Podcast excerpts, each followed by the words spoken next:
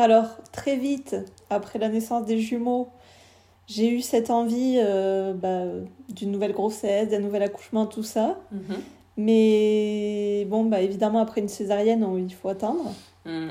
Et heureusement, parce que en fait, à la base, j'avais cette envie, mais c'était plus pour un nouvel accouchement. Bien sûr, je comprends. Et maintenant, avec du recul, ben, je me dis, mais c'était pas ça du tout, en fait. Enfin, tu fais pas un enfant pour euh, vivre un accouchement, pas du tout. Bonjour à tous Bienvenue sur le podcast Maman césarisée. Un podcast qui vient dédramatiser l'accouchement par césarienne, informer les femmes, les mères, les pères et échanger à ce sujet. Je m'appelle Noémie et je suis la créatrice du compte Instagram Maman Césarisée. C'est après ma quatrième césarienne en 2020 que j'ai eu une révélation. Accompagner les femmes et les couples à bien vivre la césarienne. Et moi, Johanna, j'ai rejoint l'aventure avec mon expérience de sage-femme et de maman césarisée deux fois, dont la dernière en 2020.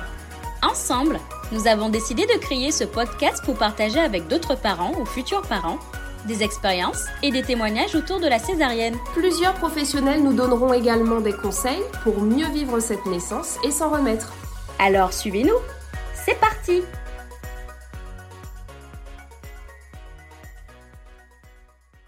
Hello, je suis ravie de vous retrouver pour ce 19e épisode du podcast Maman Césarisée.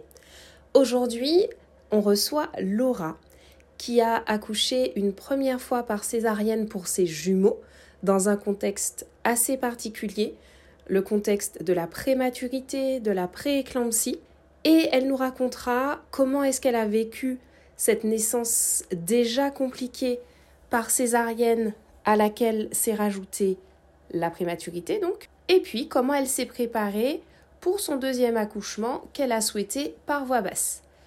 Dans cet échange, Laura aborde sans filtre le contexte de sa préparation à la voix basse, comment est-ce que cette naissance finalement s'est déroulée, et puis on partage ensemble nos points de vue concernant la guérison, le fait accoucher par voie basse ne guérit pas forcément d'une césarienne qu'on aurait vécue en premier, et que l'idée, l'idéal quand on s'apprête à accoucher après une césarienne est d'abord de faire la paix avec son accouchement par césarienne ou du moins avec son accouchement qu'on aurait mal vécu. Je vous laisse avec notre échange et vous souhaite une bonne écoute. Bonjour Laura Bonjour.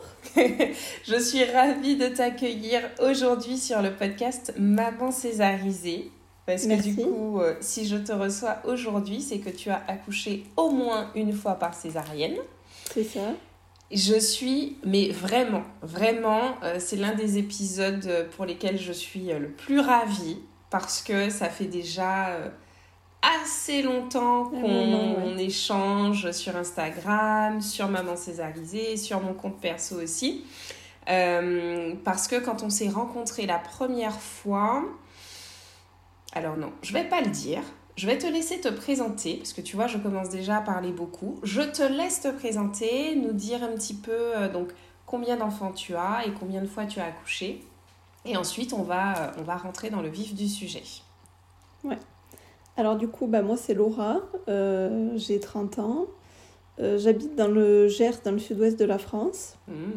Euh, je suis donc avec Valentin, qui est aussi le papa de mes enfants depuis 5 ans.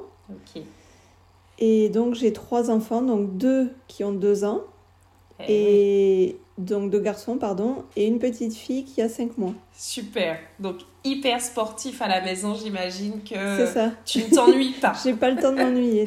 Exactement.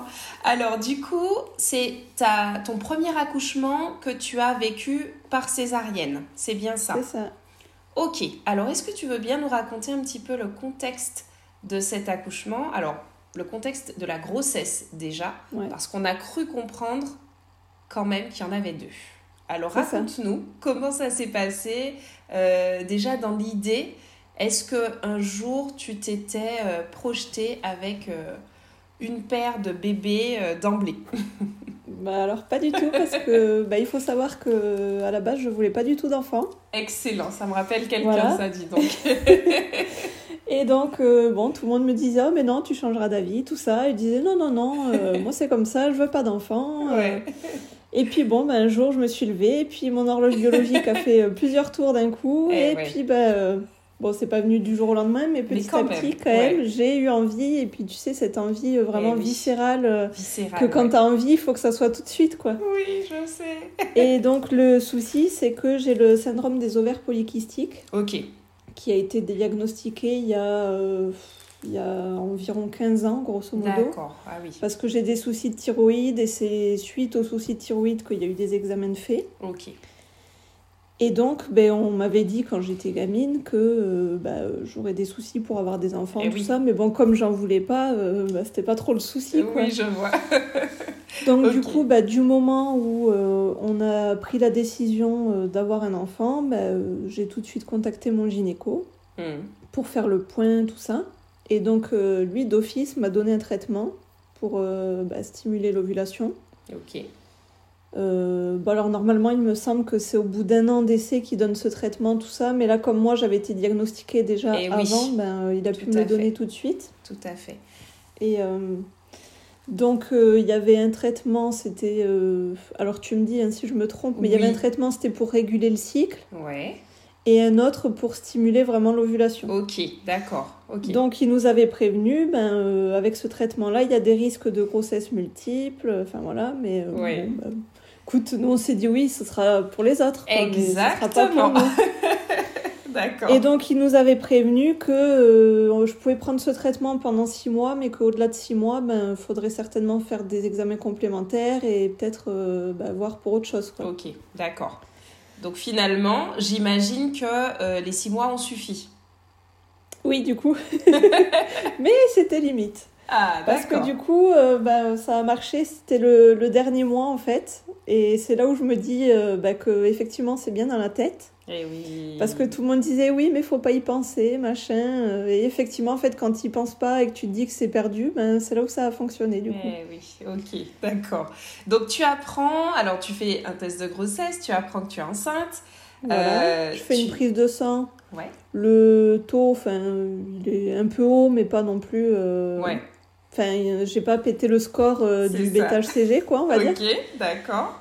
Et pareil, le test de grossesse, tu sais, j'avais fait les fameux tests qui t'indiquent le nombre de semaines. Alors ça indiquait un peu plus que ce que c'était à la base, mais bon, je me suis dit, bon, ça doit pas être fiable à 100%, quoi. Donc, euh, donc je prends rendez-vous chez le gynéco pour la fameuse écho de datation. Eh oui. Et donc, euh, il me pose la... Enfin, il met la sonde. Et je vois un petit rond. Bon, jusque-là, tout va bien. Et là, il bouge et je vois un autre petit rond. Ah Alors je me suis dit, est-ce que c'est moi qui comprends rien et que en fait c'est le même ou quoi? Et en fait, non, non, il s'agissait bien donc de, de jumeaux, donc Wow. euh, bah, euh, des faux jumeaux, ce qu'on appelle euh, une grossesse bicoriale biamniotique du coup, avec euh, deux poches des os et deux placentas. super. Mais donc, bah, effectivement, il y avait bien deux bébés. Ok, et là, comment Voilà. est-ce que vous réagissez avec Valentin? Bah, euh, sur le coup, pendant l'échographie, euh, pas trop. Enfin, on se regarde, on se fait des gros yeux comme ça. Et puis alors, euh, j'étais déjà au top de l'organisation en sortant du rendez-vous. J'avais déjà prévu d'aller chercher mes courses au drive, tout ça. Puis bon, on sort et tout. Et puis Valentin qui me dit ah mais il y en a deux, il y en a deux. Non mais je dis c'est pas possible. Enfin non, c'est vraiment pas possible. Alors en plus, je l'ai pas précisé, mais il faut savoir qu'il y a un passif avec les jumeaux dans la famille. Ah Je oui. vais pas m'é- je vais pas m'étaler sur le sujet, mais en fait, ma sœur a eu des jumeaux qu'elle a perdus tous les deux. Ok.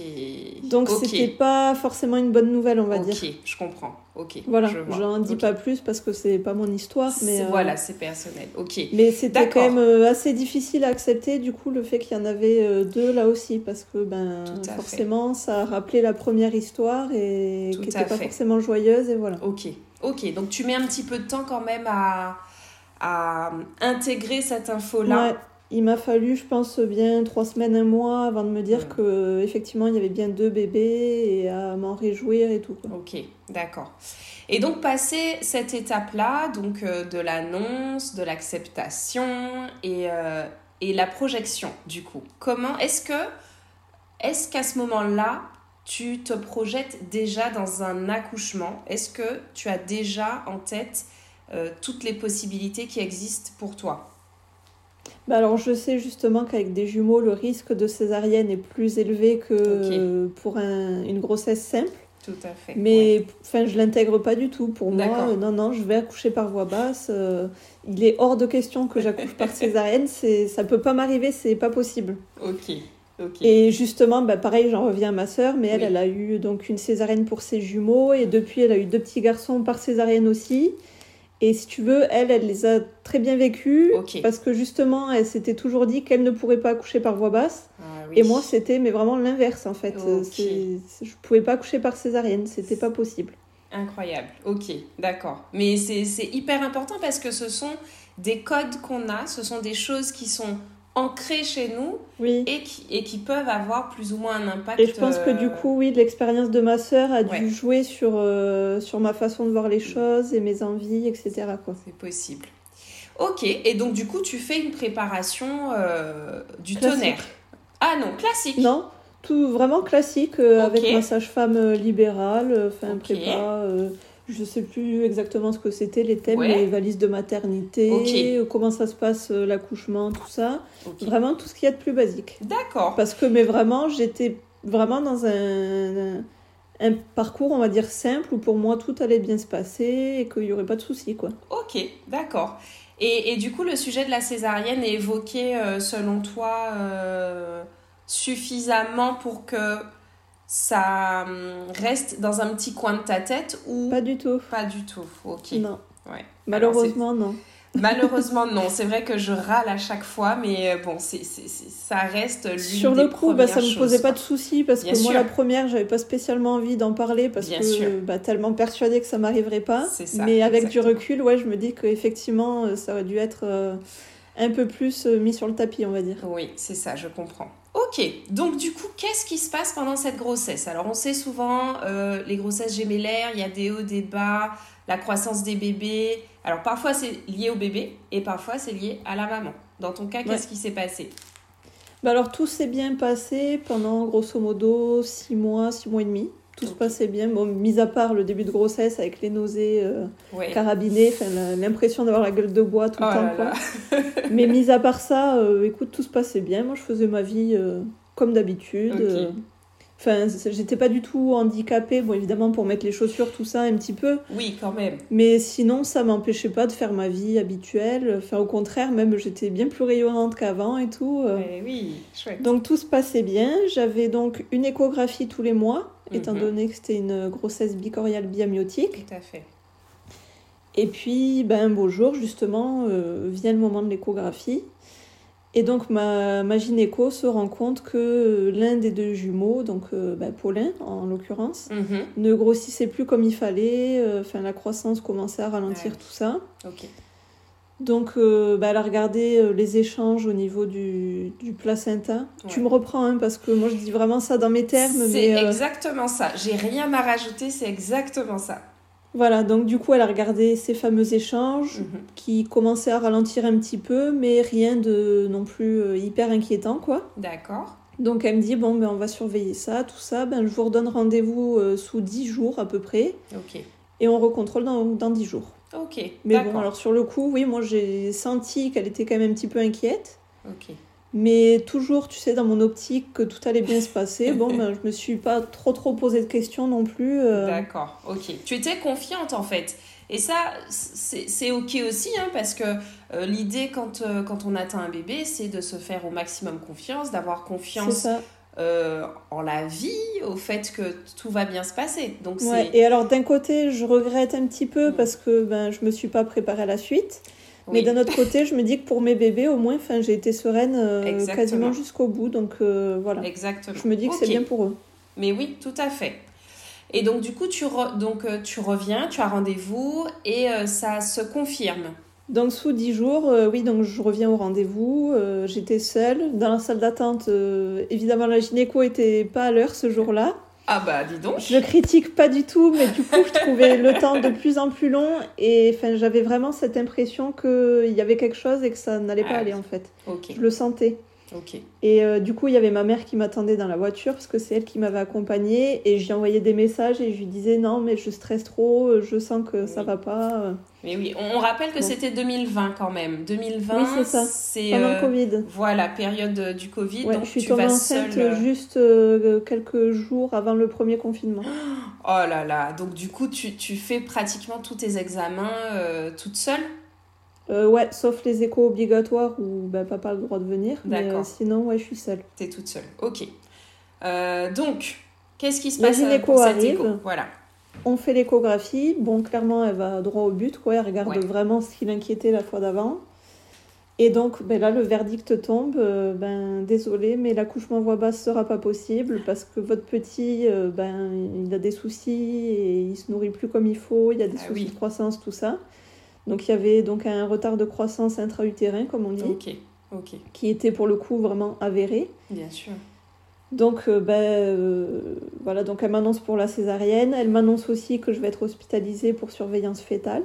Ah là là, ça fait beaucoup en une fois là quand même. C'est ça, c'est ça, parce que en plus, euh, je le voyais entre guillemets venir, mais vraiment peut-être une heure avant. Euh, deux heures avant, je m'attendais à rien, quoi. C'est ça, c'est ça. Je- J'en avais parlé à ma sage-femme libérale qui venait une fois par semaine me faire des monitos à domicile. Je lui disais que j'avais quand même une petite inquiétude, tout ça. Elle avait essayé de me rassurer. Ouais. Mais c'est vraiment ouais, juste avant l'échographie où j'ai senti, là, pendant que j'attendais dans la salle d'attente, que Ah ça allait mal tourner, tu vois. D'accord, ouais, je vois. Euh, donc là, euh, j'imagine que c'est compliqué à digérer cette nouvelle? Ouais. Bah, surtout pour euh, quelqu'un qui voulait surtout pas entendre parler de césarienne. euh, Et là, tu Voilà, donc, réalises. euh, Là, tu ré- Là, j'ai l'impression ouais. que le ciel me tombe sur la tête, en fait. Bien sûr, bien sûr. Là, tu comprends que ton projet, il, il ne va pas aboutir tel que tu l'as souhaité. C'est ça. Et donc, comment ça se passe ensuite? Tu, tu te renseignes sur la césarienne? Tu te laisses un peu porter par l'équipe Comment ça se passe? Alors j'étais du coup déjà un petit peu renseignée bah, de par justement les accouchements de ma sœur qui m'avait déjà raconté comment ça se passait, tout ça. Ok, Et elle pour le coup elle en avait eu un super vécu Ah oui, donc ça, c'est bien, voilà oui. j'ai jamais eu trop de soucis avec ça. ok. Et euh, j'ai réussi à négocier avec la gynéco pour être hospitalisée que le lendemain matin Ok, pour des histoires perso parce que j'avais mon frère qui habite loin qui était dans les parages et qui devait venir manger à la maison le soir même. Donc elle m'a dit bon bah vous faites un monito, une courbe de tension, si tout va bien on vous laisse sortir, vous revenez demain matin. Ok, d'accord. Donc le monito nickel, la tension était quand même plutôt bonne. Oui. Donc j'ai pu rentrer à la maison. Donc euh, bah, évidemment toute la journée j'ai tiré la gueule parce que ben euh, je ruminais et que ben voilà euh, pas de voix basse, voilà. Ouais, ouais, je comprends. Et potentiellement une naissance prématurée en plus. Et surtout, parce que. Parce que du coup j'en étais à... alors le jour de l'écho j'étais à 34 semaines plus 2 jours. Ok, d'accord. Bon, on avait passé quand même un seuil Oui, de ultra la grande critique. préma. Voilà. Mais ça reste de la Ça prématurité. reste de la prématurité, oui. Pour des jumeaux en plus. Donc euh, Voilà. au niveau du poids, tout ça, ça peut être un peu. euh, ça, ça aurait Ouais. pu être un peu euh, limite. Donc tu y retournes le lendemain? Le lendemain j'y retourne, donc à 34 plus 3 jours. Ok. Donc on m'a fait une piqûre de corticoïdes pour maturer les poumons des bébés, Ok. Sachant que normalement c'est une cure qui se fait en deux fois. Ouais. Donc j'ai eu la piqûre le matin, je devais avoir la deuxième, je sais plus c'était le soir ou le lendemain. Le, lendemain. il me semble. Voilà, Ouais. le lendemain. Je devais avoir donc la deuxième piqûre le lendemain. Donc on fait monito, courbe de tension. Alors au monito ça allait. Ouais. La courbe de tension euh, qui était un petit peu moins bonne mais pas non plus euh, hyper inquiétante quoi. Ok. Bon, et puis euh, je passe ma journée comme ça. Et puis, enfin, moi, dans ma tête, j'étais persuadée que j'allais passer des semaines entières à l'hôpital à attendre, oui. à m'ennuyer, tout Eh ça. oui. mais vraiment persuadée que ça allait durer des semaines, quoi. Même, je réfléchissais, je me disais, les photos de fin de grossesse, ce sera dans une chambre d'hôpital, c'est pas terrible comme décor. euh. Enfin, vraiment. Et donc finalement, la tension, eh, c'est- c'est à ce niveau-là que ça va s'accélérer. Voilà, donc là, la tension était un petit peu plus élevée, mais euh, rien d'inquiétant. D'accord. Mais vu que ça avait quand même commencé à augmenter, si tu veux, le monito du soir, parce que normalement pour surveillance fétale, en tout cas dans mon hôpital, ils te font un monito et une courbe de tension deux fois par jour. Et donc du coup, normalement, le deuxième monito et la courbe de tension, ils ont pour habitude de le faire le soir après manger. Ok. Mais là, vu que la tension le matin était limite, ils me l'ont fait plus tôt. Ok. Ah sur oui. les coups, grosso modo, de 18h, tu vois. Ok. Histoire que tu aies pas encore mangé avant, au cas où. Ouais, bah, j'avais jamais pensé à ça, mais oui, maintenant que tu le dis, c'est fort possible, ouais. Donc du coup, bah, j'ai papa au téléphone qui, euh, bah, lui, était au boulot et puis qui avait prévu de venir me voir. Il me dit, est-ce que je te ramène ta valise de maternité Tout ça, je dis, oh mais non, c'est bon, il n'y a pas la peine, euh, il y a le temps. euh. Ouais. Si, si, si, je vais la ramener quand même, on sait jamais. euh. Eh oui. Bon. Et puis, euh, papa arrive à la maternité, la sage-femme était en train d'essayer de me poser le monito. Ah oui. Mais le souci, c'est que dès qu'elle captait le cœur de Pauline, d'un coup, il disparaissait. Ah là là. D'accord. Ok. Et alors, si tu veux, euh, moi j'avais été plus ou moins habituée euh, pendant Mais les oui. monitos à la maison avec la sage-femme libérale que bah, c'est pas toujours facile. Euh, ça, je suppose avec deux bébés en plus que c'est un peu plus compliqué. Ouais, c'est plus difficile, ouais. Donc j'avais été habituée à ce qu'on les trouve pas tout de suite. Donc euh, sur le coup, je comprends pas tout de suite, tu vois. Hmm. Et puis alors, elle met papa à contribution, bah, tenez-moi le capteur, appuyez par là, machin, enfin bon, bref. euh, oui. Mais vraiment, ça a duré longtemps, tu vois. Donc, euh, bon, au bout d'un moment, elle sort et puis elle dit Bah écoutez, je vais chercher ma collègue, peut-être qu'elle y arriverait un peu mieux, tout ça. Bon, déjà, avec Valentin, on se regardait, on commence à se dire C'est quand même bizarre. Ouais, ouais.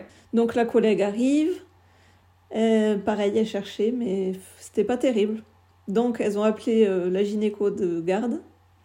Et avant même que la gynéco de garde arrive, je voyais des trucs atterrir au bout de mon lit, euh, des calots, je sais pas comment.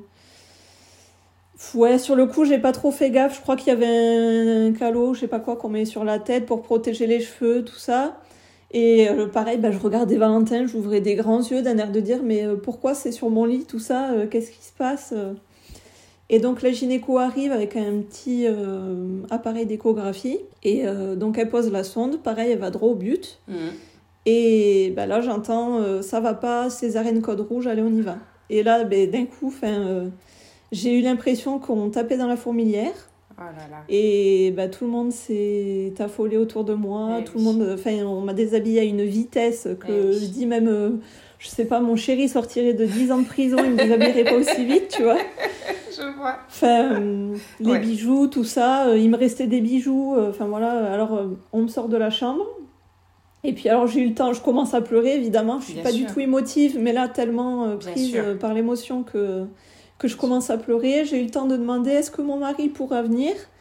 On m'a dit bah, on va le préparer, on reviendra le chercher tout à l'heure. Hmm. Mais enfin, c'est pour dire euh, à quel point j'étais loin d'imaginer euh, à quel point ça allait aller vite en fait. C'est que Eh oui. Enfin, si j'avais été plus lucide, euh, bien sûr, quand Césarine Code Rouge, j'aurais pas demandé s'il allait pouvoir venir, quoi. Mais C'était légitime, Laura. C'était normal. là, j'étais tellement ailleurs, en fait, Bien que, sûr. Bien sûr. que bah, c'est tout ce qui m'est venu à la bouche, on va Bien dire. sûr, bien sûr, mais c'est enfin c'est normal quoi, c'est la première fois que tu passes par cette case-là. Tu auras beau entendre des histoires d'autres mamans, une fois que tu y es, c'est hyper compliqué de, de comprendre sur le moment Ouais. ce qui se passe, ça va trop vite. Oui, oui, c'est ça. Donc du coup, tu pars. Du coup, bah, nous voilà dans le couloir. Euh, alors, je sais pas qui c'est qui poussait mon lit, mais on courait. Ouais. Il m'a, ça va il m'enlevait les bougies, les, pas les bougies, Les pardon, bijoux. les bijoux, tout en Ouais. courant dans les couloirs. Euh, arrivé aux ascenseurs, j'entends crier poussez-vous, poussez-vous, laissez-nous passer, urgence, euh, code rouge. Enfin, je me souviens plus exactement, mais bon, euh, c'était quelque chose dans ce style, quoi. Euh, je me revois pareil, la gynéco courir, s'attacher les cheveux en même temps. Enfin, vraiment euh, le chaos, quoi. Enfin, on aurait, on se serait cru dans un film quand il y a la guerre ou un truc comme ça, quoi. Et voilà, sur le coup, j'en rigole, mais, euh, Mais sur le bien moment, je t'avoue que je, rigolais pas du tout, quoi. Je suppose.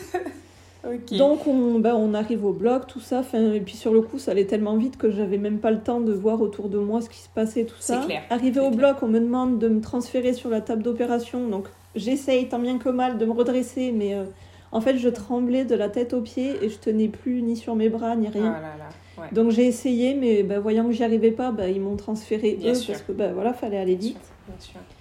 Et euh, par chance, il y avait, je pense, euh, l'infirmière du bloc qui a essayé de me rassurer, bon, tant bien que mal. Mhm. C'était un petit peu peine perdue, mais euh, au moins, elle a, essayé, Elle a essayé, Et franchement, je me dis heureusement qu'elle était là. Parce que, top, si tu veux, elle était au-dessus de moi et elle, elle a pris ma tête dans ses mains comme ça. Enfin, euh, vous inquiétez pas, ça va aller, on va faire au mieux, tout ça. Donc euh, bah, après, ils m'ont ils m'ont badigeonné de, Bétadine de, de bétadine, ils m'ont mis la sonde urinaire enfin, sans me prévenir, sans rien. euh. voilà. Oui, t'étais pas encore bon. anesthésiée du coup? Non, non, non, pas anesthésiée et pas prévenue, donc euh, ça fait un petit peu bizarre. Ouais, ouais, ah oui. Mais en même temps, ça va tellement vite que pff, on n'a même pas le temps d'y réfléchir, quoi. Oui, mais ça fait mal. Et ça, on peut Ouais. le dire. C'est hyper, Oui, oui. enfin, c'est hyper douloureux. euh, Ouais, heureusement, ça a mis que quelques secondes. hein, mais, Ouais. euh, Ouais, mais bon, oui, on le sent quand même passer. Ah oui. Et, euh, et voilà, et puis bon, ben, on m'explique qu'on va m'endormir et voilà quoi. Donc là, on me pose le masque ben, sur la bouche. Et puis ben, je me réveille euh, dans la salle de réveil, toute calme, euh, ben, vide, parce que ben, forcément, j'étais plus enceinte. Bien sûr, vide. C'est ça. C'est vraiment ouais. ça. Oui, c'est comme tu dis, c'est vraiment ça. Ouais, c'est ce qui a été le plus difficile et qui peut d'ailleurs encore euh, Bien sûr. par moment, même si ça va mieux avec tout ça, mais, Mais oui. Mais bon, ça reste quand même un vécu qui a été difficile à vivre et ça restera comme ça. Je pourrai jamais le changer, quoi. Donc, euh, C'est difficile de changer ça, vraiment. Et, et tu Ouais. vois, enfin, quand on, quand on arrivera à la fin de cet épisode, euh, ça me permettra justement de, de revenir sur certaines choses dont j'ai parlé cette semaine. oui, Euh, la guérison et tout ça, voilà. On, on- c'est pas forcément aussi simple que ça. Donc, c'est ça. donc ok. Donc là, tu te réveilles. Tu es vide. Tu n'as pas tes bébés. Tu n'es plus Mm. enceinte et ils ne sont pas à côté de toi. C'est ça. Et, Et puis je suis toute seule parce que la Oui. salle de réveil était mais absolument vide. c'était vide. J'étais Et- la seule. Ah oui. Et, et donc tu Ouais. as quand même euh, une infirmière, un infirmier qui. euh, Du coup, oui, quand je me suis réveillée, bah, il y a justement l'infirmière qui avant avait essayé de me rassurer qui arrive, qui me dit bon ben je vais aller chercher votre mari, tout ça. euh. ok. Donc papa arrive. Euh, l'infirmière avait pris les petits en photo, donc elle me les montre. Super. Mais honnêtement, sur le coup, je suis tellement euh, à l'ouest que Mais oui. Enfin, j'ai pas spécialement de réaction. Oui. Alors, je sais pas, d'ailleurs, peut-être que toi, tu pourrais me dire, dans une césarienne d'urgence comme Mhm. ça, euh, la dose d'anesthésiant, ils ont le temps de regarder euh, en fonction de ton poids, tout ça, ou ils mettent un petit peu une dose de cheval? Aïe aïe aïe. L'anesthésie générale. C'est vrai que je me suis ouais. toujours posé la question. Ouais. C'est souvent, tu vois ce que tu décris, on a très souvent ce retour-là, Ouais. des espèces de blackout, Mm. des espèces de vraiment des trous de mémoire où c'est impossible de se rappeler euh, les, les, parfois les heures qui ont suivi la naissance. Donc, Ouais, je dirais même les jours, tu vois. ah oui, les jours, tu vois, donc Ouais. euh, ça peut, ça Enfin, peut. Et Je m'en souviens, mais je me dis, j'étais euh, à l'ouest. complètement. Et je dirais même. euh, J'étais vraiment dans le déni, mais de tout. Ouais. Dans le déni de la césarienne, dans le déni euh, de la prématurité, enfin, j'étais à l'ouest. Il y a eu vraiment la dose qui compte, la dose et les médicaments euh, particuliers qui sont utilisés pour l'anesthésie générale, Ouais. qui sont pas qui sont pas les mêmes hein, que pour euh, l'arachie-anesthésie. Oui. Donc ils ont un effet comme ce que tu décris, vraiment. Et en plus, dans ton cas, c'est un traumatisme en fait. C'est vraiment un choc. Et je- rien que le choc en dehors des médicaments utilisés a pu euh, accentuer ce que tu as ressenti et ce que tu as vécu les jours qui ont suivi, quoi. Vraiment. Donc voilà, donc effectivement, ouais. donc tu vois les photos, mais pour à ce moment-là, c'est les pas- photos. Voilà. Et puis, euh, déjà, ouais, je suis à l'ouest. En plus, euh, bah, forcément, c'est des, des bébés préma, dont oui. un qui a un retard de croissance. Donc, je me dis, mais en fait, 'fin, ils- ils sont pas beaux. Ouais, ouais, tu vois, c'est dur à accepter de, de se dire ça et de le dire maintenant à voix haute et tout. Mais sur le coup, 'fin, je me suis dit, c'est pas possible. Ils Ce sont sont pas mes bébés, beaux. quoi. Ouais. C'est ça. Enfin, je me suis jamais posé la question si c'était mes enfants, euh, mettons qu'ils aient bien sorti de mon ventre, tout ça, mais sur le coup, je me suis dit, enfin, ils sont, ils sont moches. Ouais, quoi. ils sont moches. Ils sont moches. Oui, oui, on... Ouais. oui, c'est, c'est, oui, oui, Laura. Je sais Et- que c'est dur. Et particulièrement, du coup, celui qui avait donc le retard de croissance. Eh oui. Comment tu fais après avoir vécu ça, dans les jours qui suivent, dans les heures qui suivent Comment tu fais pour garder la tête hors de l'eau? Parce que j'imagine que c'est vraiment ça. C'était le but, c'était Ben, de pouvoir je être fais là. pas quoi. en fait. Ouais. je fais pas. Pour moi, je me dis, ben ça y est, maintenant c'est fait, faut aller de l'avant, quoi. Il y a pas le choix. Euh, Mm. Pour eux, il faut avancer, donc euh, Ok. donc voilà. Mais c'est tout. Et, et comment se passent tes, tes journées en fait? Tu pleures, tu vas les voir, tu Ah vraiment non, je vois pleure pas du Tu tout sur pas. le coup. euh, Mm. C'est ce que je te dis, j'étais dans le déni complet en fait. Je, je, y a rien qui sort quoi. J'ai pleuré avant la césarienne du coup, mais après non, il y a rien qui sort. Donc du coup, bon, bah, la, la salle de réveil, j'ai pu voir Marceau quand même, ils me l'ont descendu en couveuse. Mais euh, donc Marceau, c'est celui qui avait pas de soucis. Euh, par contre, Paulin, non, j'ai pas pu le voir, il était déjà parti en néonate, euh, voilà. Mais c'est pareil, Marceau, j'ai pas beaucoup de souvenirs. Je me souviens avoir vu cette couveuse arriver à côté de moi, mais Mm. euh, alors j'ai dit oh il est mignon, mais pff, enfin et puis franchement j'avais pas spécialement envie en fait. J'avais j'avais qu'une envie, c'était de dormir et, et d'avoir la paix. Et oui. C'est et c'est très con parce que enfin je me dis les pauvres bébés ils avaient rien demandé à personne, mais là sur le coup, euh, enfin je pense sûr. que même si j'avais pu les avoir euh, une heure ou deux heures avec moi, ben j'aurais rien fait d'eux en fait. Je voulais vraiment ouais, être tranquille et dormir en fait. Exactement. Et j'irais même plus loin, si tu les avais eus avec toi dans cet état-là, je suis pas sûre que euh, ce que tu leur aurais transmis aurait été euh, de qualité. Bénéfique, ouais, c'est ça. Voilà. Donc euh, Mm. vraiment, effectivement, dans ces cas-là, la meilleure solution, Dans l'état où j'étais, ouais, il valait mieux, Ouais. c'est ça. Complètement. Ok. Et donc, comment se passe ce séjour à la, mat- Alors, à la maternité, à l'hôpital, finalement? Parce Ouais. que les deux Bah oui, sont en j'étais bien à la maternité du coup. Ouais. Et, du coup, j'ai pu les voir que le lendemain. Donc, par contre, j'ai passé mais la meilleure nuit de ma vie. hein. Franchement, euh, je pense que entre l'anesthésie, la sonde urinaire, alors que avant, mais j'avais plusieurs réveils pipi dans la nuit, tu sais, pour, euh, avec les petits qu'appuyés, tout ça. Là, Ouais. pas de réveil pipi, j'avais l'anesthésie. Euh, franchement, j'ai super bien dormi, voilà. Finalement, il reste combien de jours hospitalisés? Ils sont restés un peu plus de trois semaines. Ok, trois semaines. Pendant ces trois semaines-là, tu fais le va-et-vient, hôpital, euh, Euh, non, je suis restée les trois semaines à l'hôpital aussi. Euh, je suis restée une semaine en maternité et ensuite on a eu une chambre parent-enfant. Super, ok. Alors il y en a que deux sur l'hôpital, mais on a pu en avoir une. Wow. Et, et du coup, on rentrait un soir sur deux à la maison, D'accord. histoire de laver du linge, préparer des repas, tout ça. Ok. Et comment ton mari a vécu tout ça? Parce que c'est vrai que pour toi, ça a été difficile, mais lui, ça a dû être aussi... Ça a euh, été très difficile aussi. Parce que comme il dit, je suis rentrée du boulot, je suis arrivée dans la chambre et aussitôt, bah, t'es parti. Et les petits sont nés et il s'est retrouvé tout seul, bah, euh, comme un con, c'est le cas de le dire. Et bah, il savait pas quoi faire, enfin voilà.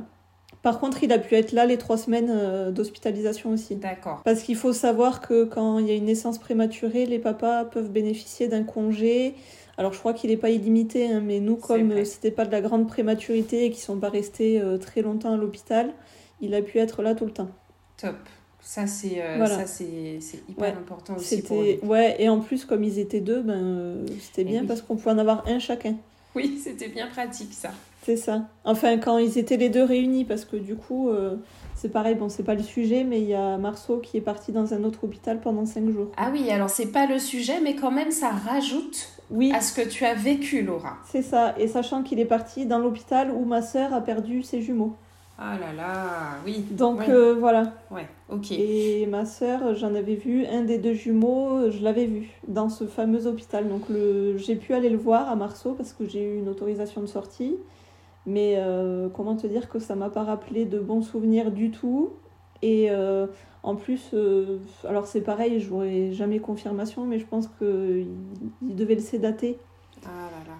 Et en fait, quand je l'ai vu, Valentin m'avait prévenu, enfin, il m'avait dit, ah, tu vas voir, il est bien et tout, et pas du tout. En fait, euh, j'avais l'impression de voir un bébé mort, quoi. Et il a- euh, alors si c'est euh, tu me dis hein, si c'est pas si tu veux pas c'est pas le sujet et tout mais euh, pourquoi est-ce qu'il a été transféré Marceau? Parce qu'il avait des difficultés sur le plan respiratoire. D'accord. Le en fait, comme le ils plus avaient gros. eu que. Oui, c'est ça. Comme ils avaient eu qu'une seule pique. Enfin, le traitement pour euh, la maturation des, des poumons n'avait pas été au complet. Ok. Ben, euh, et on m'a expliqué, si tu veux, que Paulin, comme bah, lui, il avait des difficultés dans le ventre, en fait, il était prêt à se battre. Et justement, il attendait que ça que de naître. Alors que Marceau, pour lui, tout se passait bien Ouais. et il a été plus surpris de cette Ok. naissance. Ok, je comprends.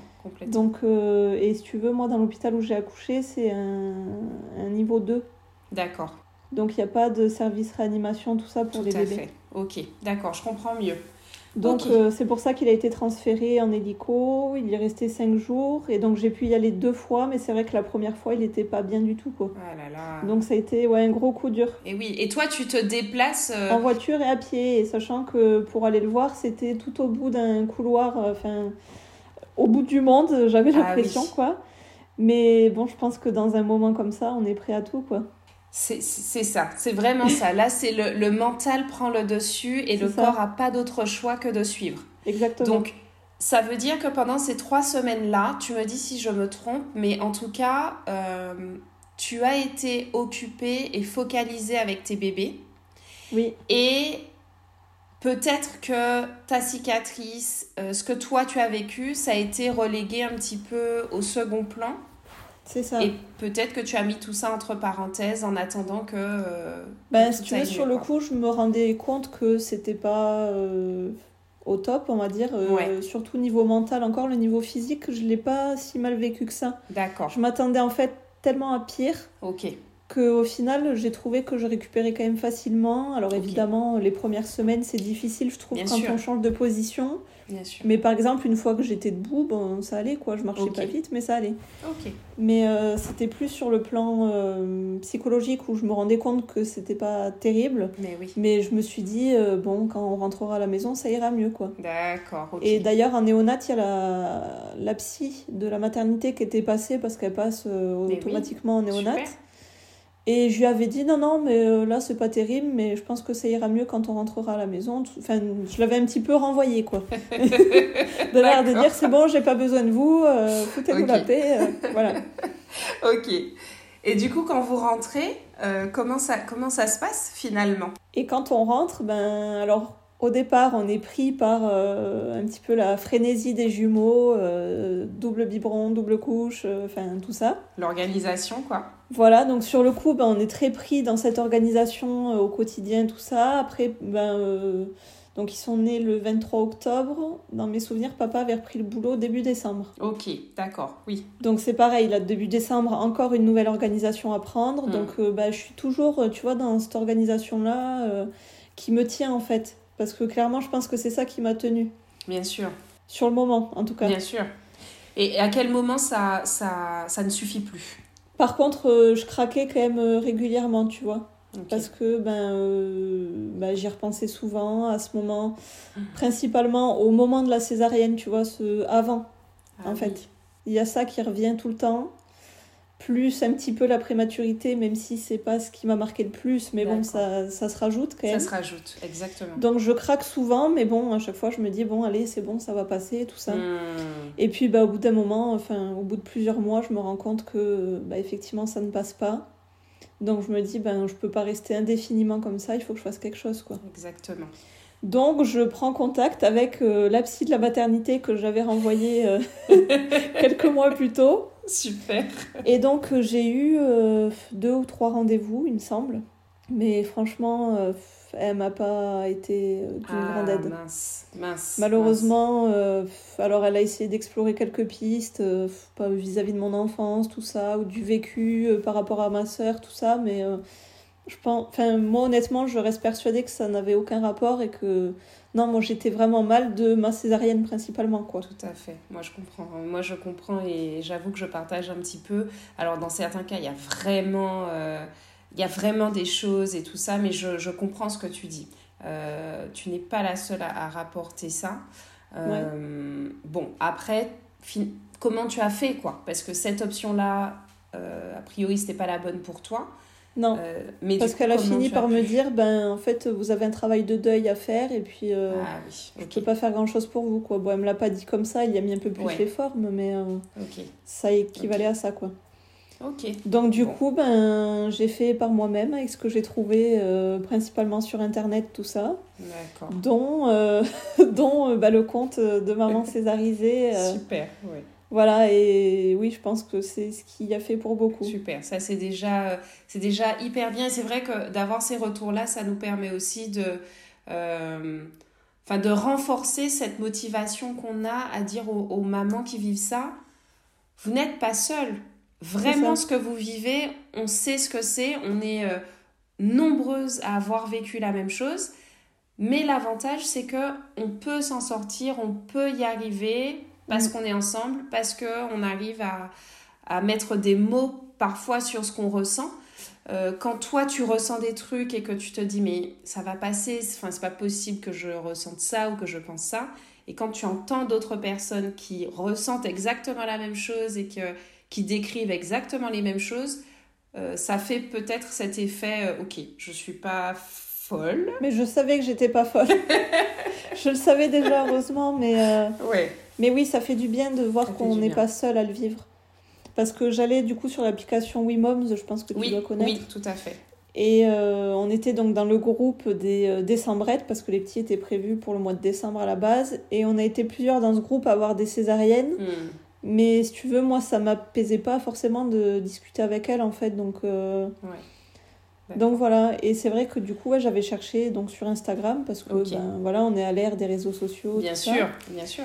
Et donc, en cherchant quelque chose sur la césarienne, j'ai trouvé donc votre compte. Mais oui, qui venait tout juste, euh, parce que là, octobre, on venait tout juste de, de créer le compte. Tu vois, ça Ouais. faisait moins d'un an et, euh, et voilà, on commençait beaucoup à partager, à échanger avec des mamans comme toi. Donc Parce tu es là depuis le début, Lau- Laura, c'est ça? J'avais trouvé plusieurs comptes, mais euh, il y en avait beaucoup Oui. qui n'étaient pas forcément actifs, en fait. Oui, c'est vrai, c'est vrai. Et c'était vrai. vraiment ouais, le vôtre le plus actif, où il y avait le plus d'informations, tout ça. Donc, donc je suis restée sur celui-là, du Mais coup. oui, très bien, très bien. Euh, du coup, ça t'a aidé un petit peu à y voir plus clair sur ce que toi tu avais vécu, sur ce que tu vivais, euh, et, et comment, comment, comment tu as pu dénouer un petit peu euh, ce mal-être que tu avais? Ben, je pense que ça s'est fait au fur et à mesure, en au fait. fur et à mesure. Ok. Après, comme je te dis, je pense que je serai jamais libérée à 100%, Tout à fait. mais que je pourrai faire tout ce que je veux, ça sera jamais le cas. Mais oui, je pense que ça s'est fait au fur et à mesure, à force d'informations, de, bah, de discuter avec toi aussi, de comprendre. Alors, je comprenais pourquoi ça s'était passé comme ça, mais Bien tu sûr. sais, il y a toujours des petits détails qui, mis bout à bout, ben, euh, mine de rien, ça, ça change aussi la façon de voir les choses et tout. Ok. Alors, euh, tu nous as dit au début que tu as trois enfants. Oui. Donc, il y a une petite dernière qui est arrivée il y a très peu de temps. Il y a cinq mois, un peu plus de cinq mois. Ok, super. Euh, donc, entre la césarienne que tu as mal vécue, les jumeaux et Suzy qui naît il y a cinq mois, qu'est-ce qui se passe? À quel moment vous vous dites, ok, on est prêt à euh, revivre une, une grossesse, une nouvelle parentalité, euh, un nouvel accouchement Alors, très vite, après la naissance des jumeaux, j'ai eu cette envie euh, bah, d'une nouvelle grossesse, d'un nouvel accouchement, tout ça. Mhm. Mais bon, bah, évidemment, après une césarienne, on- il faut attendre. Mm. Et heureusement, parce que en fait, à la base, j'avais cette envie, mais c'était plus pour un nouvel accouchement.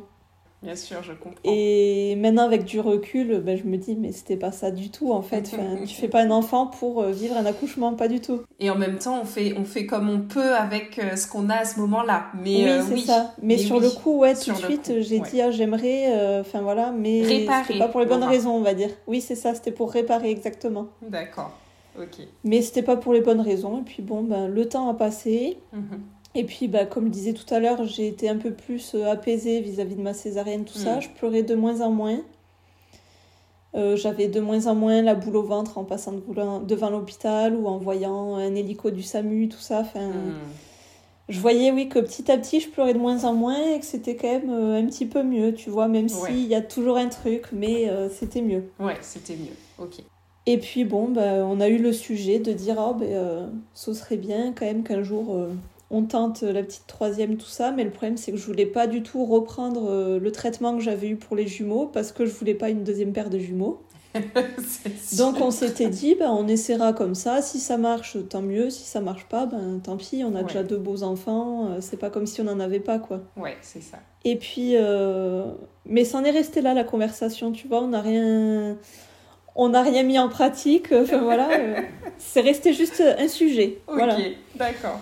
Et puis un jour, euh, j'avais des douleurs, tu vois, euh, des douleurs euh, au niveau des ovaires, tout ça, Ouais. à une date qui potentiellement pouvait correspondre à une date d'ovulation. Ok. Et alors que ben j'ai jamais senti mes ovulations, mais vraiment jamais quoi.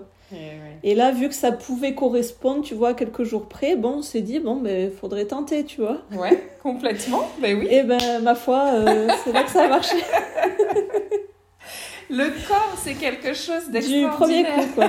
Ah ouais, franchement, mais c'est là où je reviens sur le coup que en fait on, était tellement persuadés que ça ne fonctionnerait pas, ben, que ça a fonctionné. Excellent. ok. Donc du coup, tu apprends que tu es enceinte. Waouh. Qu'est-ce J'apprends que je suis enceinte, Ouais, les garçons viennent d'avoir 11 mois.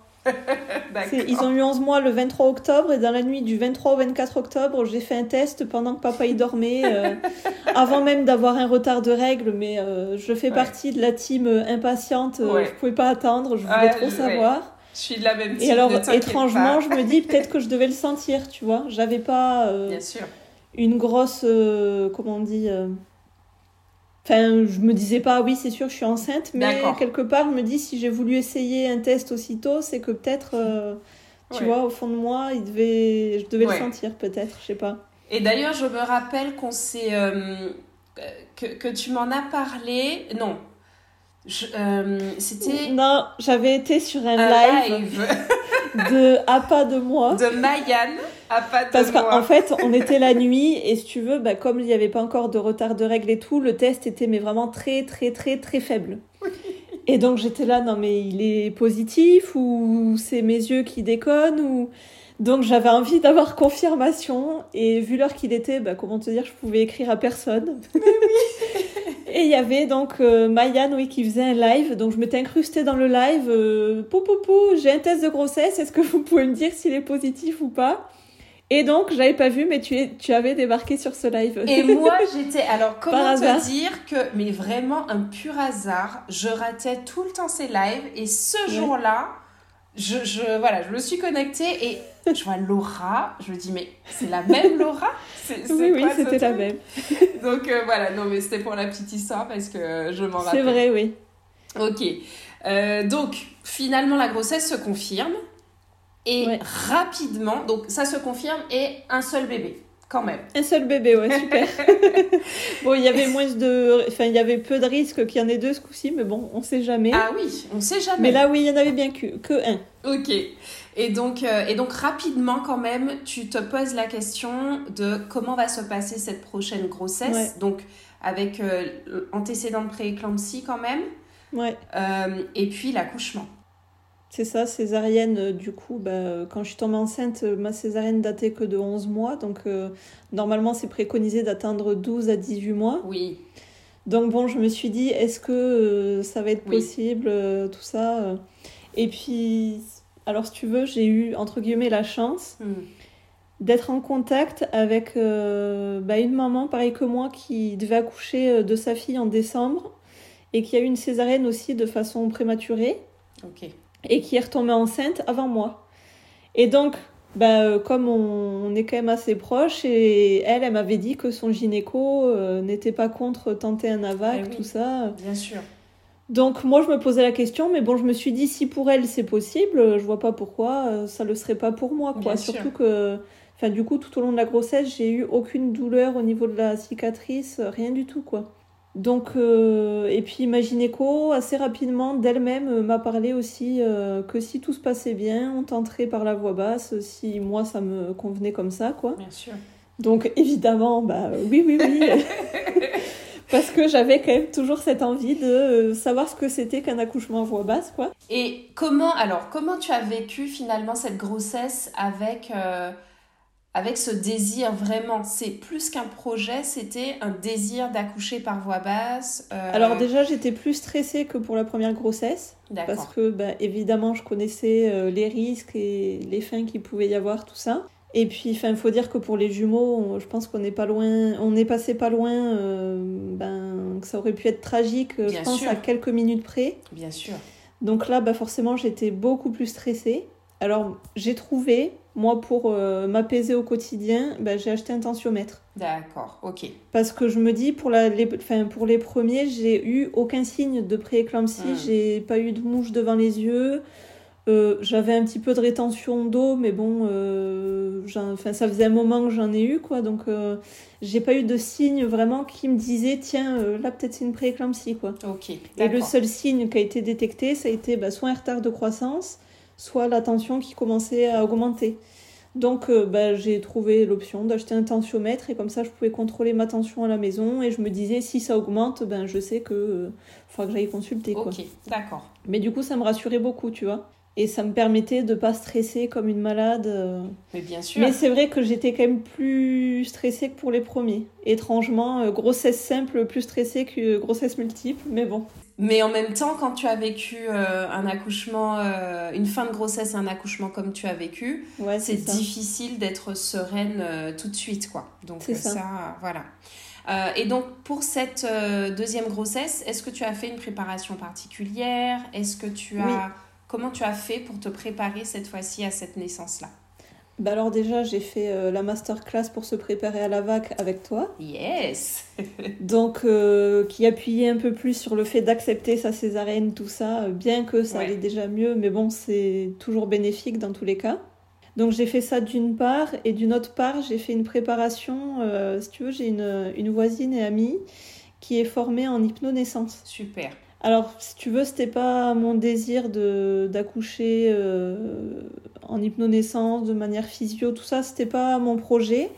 Mais elle s'est un petit peu adaptée à notre projet et du coup, ben, c'était chouette parce qu'elle nous a fait un, un accompagnement vraiment adapté à nous Super. et à nos enfin pas à nos valeurs mais à nos envies.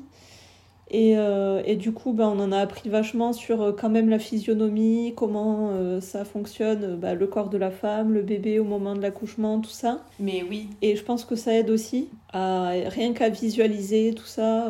Exactement, ça donne confiance aussi énormément en fait. Ouais, c'est ça. dire que voilà, alors même si je, je, je suis anti dire que le corps sait faire et que tu Ouais. vois, euh, anti voix basse à tout prix, Mm. euh, en vrai, c'est hyper important pour une femme qui euh, veut accoucher par voix basse de comprendre comment fonctionne le corps, la mécanique du bassin, la mécanique euh, du bébé qui descend, etc. C'est, c'est fondamental Ouais. de comprendre en fait ces choses-là pour accompagner au maximum euh, au moment de l'accouchement. Donc euh, ça, c'est ça. génial. Ok. Alors, comment finalement s'est passé cet accouchement, Laura Et ben par voie basse. Super. Alors, par voie basse, de façon très rapide. Mhm. Euh, alors il faut savoir que j'avais mon terme au 15 juin. Et puis grosso modo, un mois avant, bon, ben, Ouais. comme toutes les mamans, on commence à avoir hâte, à se dire, bon, ben, ce serait bien qu'elle qu'elle sorte. Ouais. En plus, grosse canicule, enfin, c'était assez difficile à supporter. J'avais qu'une envie, c'était qu'elle naisse euh, pour la oui. rencontrer et ne plus subir les chaleurs en Eh étant oui. euh, enceinte, voilà. Ouais. Mais non, Suzy n'était pas décidée. euh, Enfin, franchement, aucun signe, aucune contraction. Euh, tu sais, euh, avant. Enfin, je voyais plein de mamans, toujours sur WeMoms, qui me disaient qu'elles avaient des contractions, mais que le travail ne se mettait pas en route, tout ça. Eh Moi, oui. j'avais, mais rien. J'avais demandé à ma sage-femme qu'elle vérifie mon col, c'est pareil, il était encore long. Enfin, vraiment. Aucune inquiétude euh, de ce côté-là, quoi. Du coup, sur la fin, tu doutes. Tu commences à te dire, mais si elle n'arrive pas. Je commence à euh, stresser, à penser au déclenchement, et Bien franchement, ça me faisait énormément peur le déclenchement, quoi. Parce que, ben, euh, qui dit déclenchement dit risque de césarienne plus Tout élevé. Et voilà. Donc, euh, je commence ouais, à stresser, et donc tous les soirs, on allait marcher le soir à la fraîche, entre guillemets, bien qu'il faisait encore bien chaud, mais on allait marcher, tout ça, je me disais, allez, ça va la faire descendre, comme ça, ça va fonctionner. euh. Et puis, euh, je guettais le moindre signe, tu sais, la moindre petite douleur en me disant, oh, peut-être c'est une contraction, euh, mais non, rien du tout. Ouais, ouais, ouais. J'ai pris rendez-vous, mon médecin traitant fait de l'acupuncture. Super. Mais franchement, c'est le genre de choses auxquelles je ne crois pas du tout. euh, D'accord. Oui, oui, oui. Mais bon, j'ai dit euh, foutu pour foutu, j'ai rien à perdre, on verra bien. D'accord. Donc j'ai eu rendez-vous le 14 juin, donc la veille du terme. D'accord. Et il y avait aussi une pleine lune le 14 juin. Donc après, bon, on y croit, on n'y croit pas, hein, mais euh, le matin, donc euh, j'avais rendez-vous l'après-midi, mais le matin déjà, je sens des contractions, tu vois, mais euh, franchement, c'était largement supportable. Bon, j'étais au lit encore, je me suis dit, bon, je reste au lit, comme ça, je m'économise, on sait jamais si le travail se lance, euh, voilà. Et puis bon, euh, ça commence à devenir régulier et toujours supportable, et puis au bout d'un moment, plus rien. Bon, j'étais hyper déçue, je me Eh suis oui. dit, la merde, Eh oui. peut-être j'aurais dû me lever, euh, enfin, pas travailler, mais le fait d'être debout, peut-être que ça aurait travaillé davantage et tout. Bon, bah, je me suis dit, tant pis, hein, de toute façon, maintenant que c'est parti, c'est parti. hein. Donc l'après-midi, je vais euh, à mon rendez-vous acupuncture, tout ça, bon, ça se passe très bien, mais toujours pas de signe, euh, voilà. Je récupère euh, les enfants qui étaient chez mes parents. Euh, Valentin sort du boulot, il me rejoint chez mes parents. On rentre à la maison, du coup, on était à deux voitures. Et puis sur la route, euh, les contractions, une et puis deux, mais bon, pareil, c'était supportable quoi. Et sauf que là, par contre, ça s'est jamais arrêté. les contractions se sont lancées, rapprochées petit à petit, intensifiées. Et puis euh, au bout d'un moment, bon, ben je dis, on fait quoi? Est-ce qu'on appelle mes parents pour qu'ils viennent chercher les garçons, tout ça Parce que, ben, si tu veux, j'avais pas envie de les appeler en pleine nuit quoi. Et en même temps, ça m'embêtait de les appeler pour rien si au final euh, ça s'arrêtait à nouveau quoi. D'accord. Mais bon, j'ai dit tant pis, je préfère qu'ils passent une nuit euh, chez papy et mamie plutôt que de les réveiller en pleine nuit pour les amener là-bas. Enfin... Ouais, je comprends. Donc bon, mes parents viennent chercher les petits, puis ma mère elle me voit, elle me dit ah non mais toi c'est sûr, euh, tu devrais partir tout de suite à la maternité, machin. euh, moi je te le dis, il faut que tu t'en ailles euh, parce que là vu commenter, euh, parce que je commençais quand même à sacrément douiller. Eh oui. Et si tu veux, donc mon ami qui m'avait fait la préparation m'avait Ouais. dit, enfin m'avait conseillé d'attendre de plus avoir trop de répit entre les contractions pour Eh oui. partir, sachant qu'on a une bonne demi-heure de route. Eh oui. Ah oui, une demi-heure quand euh, même, ouais. Oui, oui. Ouais, ouais. Et donc euh, Valentin, voyant que je commençais vraiment à souffrir, il me dit bon ben tant pis, j'appelle. Euh, alors euh, limite je lui en voulais parce que bah pareil mon amie elle avait, enfin elle lui avait dit d'attendre encore oui. un peu tout ça. Oui.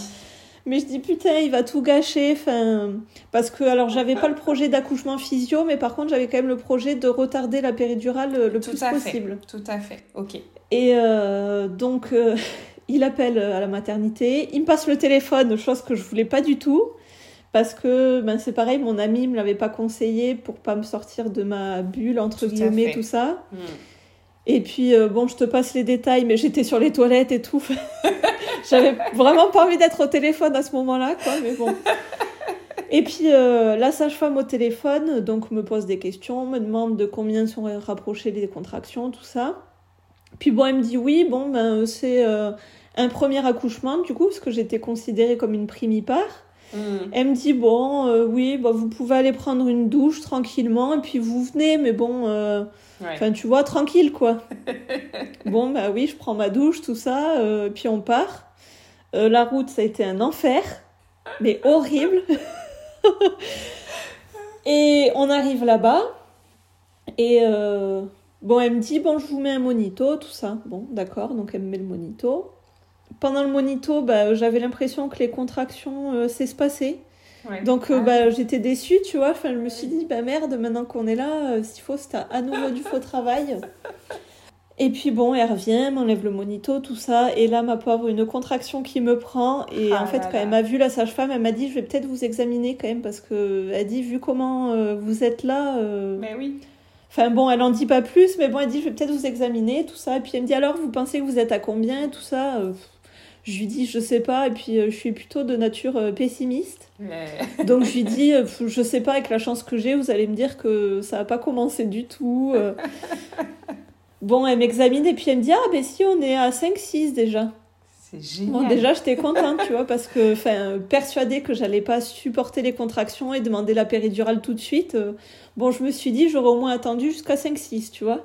Et puis elle me dit, est-ce que vous voulez euh, monter en salle d'accouchement ou aller en chambre? Et puis euh, vous me dites... euh, Bon, et puis alors sur le coup, je lui dis, oh, ben, je sais pas et tout, parce que j'avais vraiment mal. Bon, je lui dis, bon, peut-être on peut aller en chambre, et puis si jamais vraiment j'arrive plus du tout à tenir, ben je vous rappelle, quoi. Ouais, ouais, ouais. Et puis j'avais pas eu le temps de finir ma phrase qu'à nouveau une contraction débarque. Et là il me dit non non allez c'est bon on va monter en salle d'accouchement. C'est clair. Mais c'est clair. voilà. Mais je pense qu'en fait elle savait pas trop quoi faire. Et Ah non, mais- alors il faut savoir que l'hôpital où j'ai accouché des jumeaux c'est un tout petit hôpital de campagne. D'accord.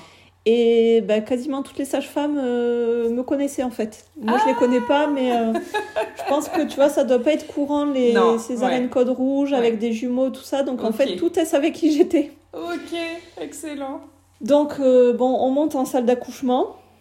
Et euh, donc, on arrive là-bas. Et puis, euh, pareil, elles me disent. euh, donc, c'était donc pas les mêmes sages-femmes. Alors, je sais pas trop comment c'est le fonctionnement euh, des sages-femmes, déroulement, tout ça. maternité, accouchement, tout ça, je sais pas. Mais du coup, c'était une nouvelle sage-femme. Et pareil, elle me dit bon, ben, on va vous mettre le monito, tout ça. Et puis, bah, pareil, une contraction débarque. Et en fait, j'avais l'impression de plus avoir de répit entre les contractions. Et oui. Ça ne s'arrêtait plus, j'avais Eh oui. mal tout le temps. Donc elles me disent bon ben peut-être avant de vous mettre le monito, on va vous réexaminer parce que enfin elles trouvaient bizarre, tu vois que que ça s'arrête plus tout ça. Donc elles m'examinent et là je les vois donc il y avait euh, la sage-femme, une étudiante sage-femme et l'auxiliaire de périculture de oui si c'est ça. Elle m'examine la sage-femme et les trois elles se regardent et j'entends est-ce qu'on va avoir le temps pour la péri? Oh là là. Comment te dire que là sur le coup euh, j'ai eu trop peur. Là Elles m'ont dit, mais vous êtes à 8-9, madame, euh, enfin, ça va être tendu, on va appeler l'anesthésiste, on va voir si elle peut venir tout de suite, quoi. C'est fou, hein. Et là, enfin, pareil, je regarde Valentin, mais avec euh, mais du stress plein les yeux, tu vois. Enfin, C'est fou. Ouais. ouais, ben, franchement, j'aurais jamais cru tenir jusqu'à là, tu vois. Mais par contre, j'ai un petit peu paniqué de me dire si je dois accoucher comme ça, comment je vais faire? Parce que rien que juste supporter les contractions, j'avais trop mal. Alors je me disais en plus, si bébé doit sortir, et enfin je pensais, enfin j'avais entendu parler du cercle de feu, tout ça. Oh, Je me disais, c'est pas possible, je vais mourir quoi. Là, tu t'es fait ton scénario catastrophe. euh, Ouais, ouais, c'est ça. Voilà, en 5 secondes. Ok. C'est ça. Ok. Et euh, bon, bah c'est bon, on a appelé la- l'anesthésiste, elle va venir, tout ça. Et en fait, j'avais l'impression qu'elle arrivait, mais jamais. Mais oui. Enfin, le temps paraît hyper long à ce moment-là. Mais quand même, on a eu le temps de poser donc euh, la péridurale. Et ben, dis donc. Je sais pas comment j'ai fait pour pas bouger, franchement, parce que j'avais vraiment tellement mal et c'était tellement euh, bah, tout le temps sans répit et hyper intense que je sais pas comment j'ai fait. Mais bon, écoute, j'ai réussi à ne pas bouger. Et donc, elle m'a mis une première dose. Et elle m'a dit, bon, bah, je reviens d'ici 10 minutes, un quart d'heure, voir si ça vous soulage ou s'il faut remettre une dose, tout ça. Donc, euh, ça m'a soulagé, mais quand même, euh, j'avais quand même mal, tu vois.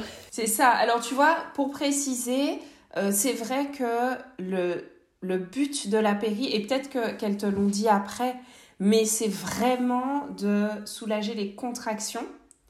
Et moi, j'avoue que j'aime bien dire qu'une bonne péridurale, elle fonctionne moins bien quand c'est euh, le moment de pousser, quand euh, parce que vraiment tu sens ce qui se passe en bas. Et là, tu te dis Ouais. en fait, ça marche plus, c'est pas possible. C'est ça. Hmm. Et donc, du coup, donc elle revient au bout de 10 minutes. Donc, je lui ai demandé si on pouvait quand même remettre une dose, tout ça, parce que j'avais quand même bien, bien mal encore. Mhm. Et enfin, en plus, mais j'étais mais exténuée.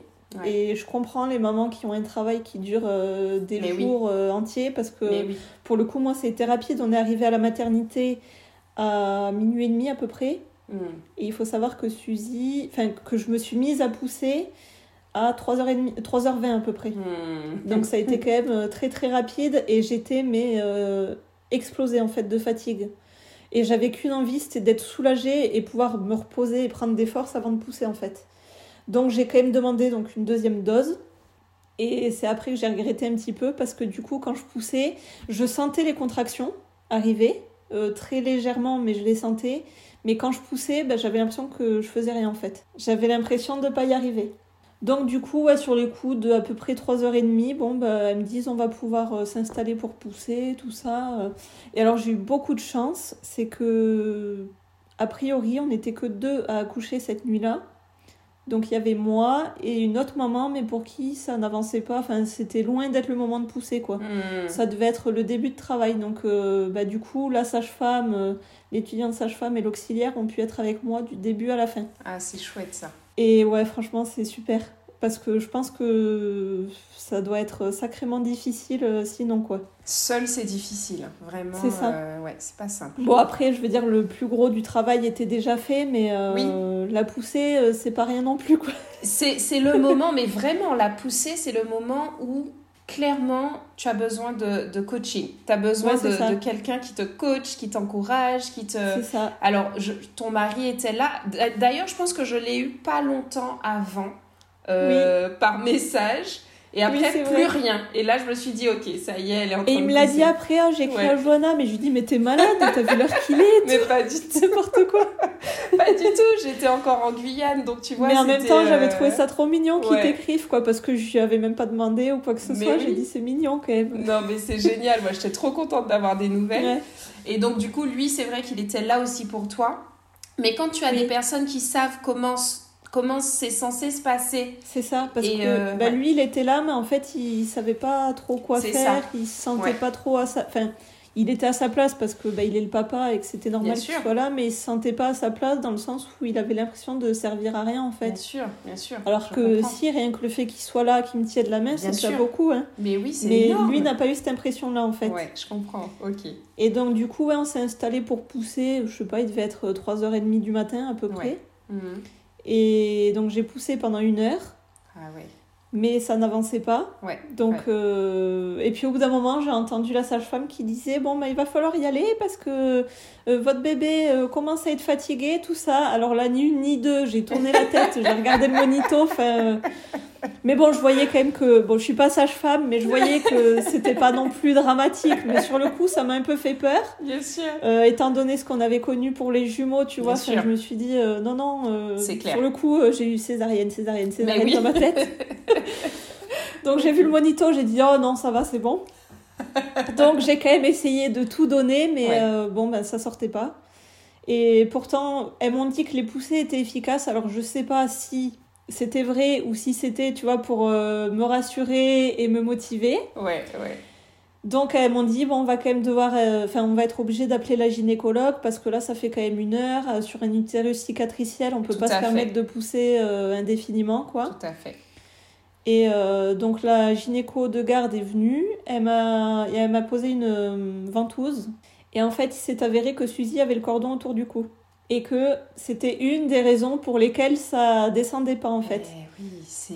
C'est pour ça que je dis, je sais pas si c'était mes poussées qui étaient inefficaces ou si je poussais mais que c'était le cordon qui la retenait. bah parce oui. qu'en fait, euh, du moment qu'elle a eu la tête qui est sortie, ils ont été obligés de couper le cordon, Ouais, tu Donc euh, c'est possible que le cordon, euh, ce soit Ouais. ça qui, euh, qui. Parce qu'il me semble que des fois, même avec le cordon autour du cou, ils coupent peut-être pas tout de suite. Exactement. Que là, ils ont été obligés de le couper Exactement. euh, dès que la tête est à sortie. fait. Quoi. On n'est pas obligé de couper, on peut juste l'enlever. Et si s'ils ont été obligés de couper, c'est que a priori euh, il était serré. C'est ce qu'on appelle Ouais, voilà, voilà. le circulaire serré. Et donc il n'y a pas tellement d'autres options que ça.